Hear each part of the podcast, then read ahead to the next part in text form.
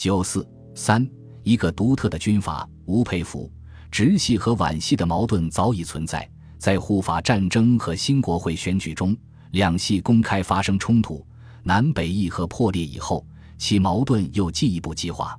五四运动的爆发，无疑为直系提供了一次打击政敌、捞取政治资本的时机。直系的主体长江三都，在五四运动中的表现是复杂的。一方面，他们是皖系的对立面，不满皖系的内外政策，力主南北议和；另一方面，他们又是群众运动的对立面，参与镇压群众运动。特别是湖北督军王占元，曾制造六一大惨案。军警刺伤示威学生多人，因此，在护法战争中因主和霸占而名噪一时的长江三都，这时被代际陶斥为长江三都。总之，他们并未因与皖系的对立而站到人民群众一边。六三运动爆发后，李纯的幕僚白坚武力劝李英时而起，借助运动的波澜促成直系崛起。然而，李纯却没有这种胆略。七月初。全国学联代表许德衡等到南京要求会见李纯，他称病不见，将学联代表拒之门外。但是，直系诸将领中却有一位才略和胆识颇为与众不同的将领吴佩孚，他因势而起，介入了五四运动。吴佩孚基本上是在南北议和破裂之后才开始介入五四运动的。作为一个手握重兵、驻戍南北交战前沿的北洋高级将领。吴佩孚的言行却有不少独特之处。六月九日，在三八斗争的高潮中，当各地大肆镇压群众运动之际，吴佩孚向徐世昌拍发了一份电报，公开站到爱国学生一边，表示支持。他说：“大好河山，任人宰割，稍有人心，谁无一份？彼莘莘学子，基于爱国热忱而奔走呼号，前仆后继。”以草记中，以卵投石，其心可悯，其志可嘉，其情更有可原。要求释放学生，收回青岛。他还含蓄地批评了徐世昌五月二十五日逮捕学生的命令，指出大狱之兴，定招大乱。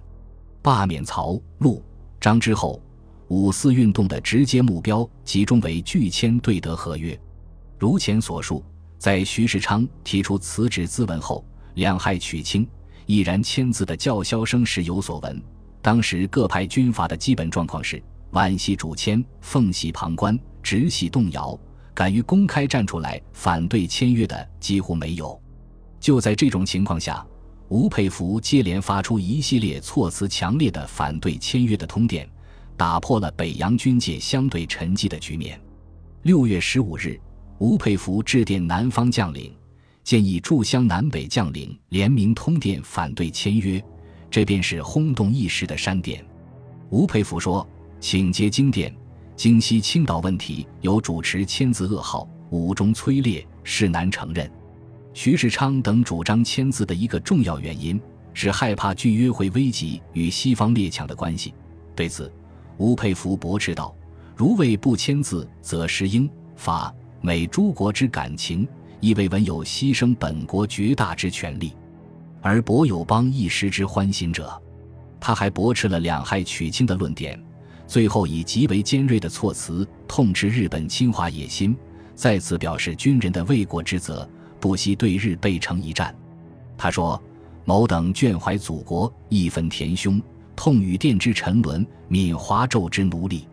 圣贤桑梓染成一足兴山，齐鲁封疆。”便来银娃木屐，虽挥舍以具吞象之野心，而南北上之同仇以敌忾。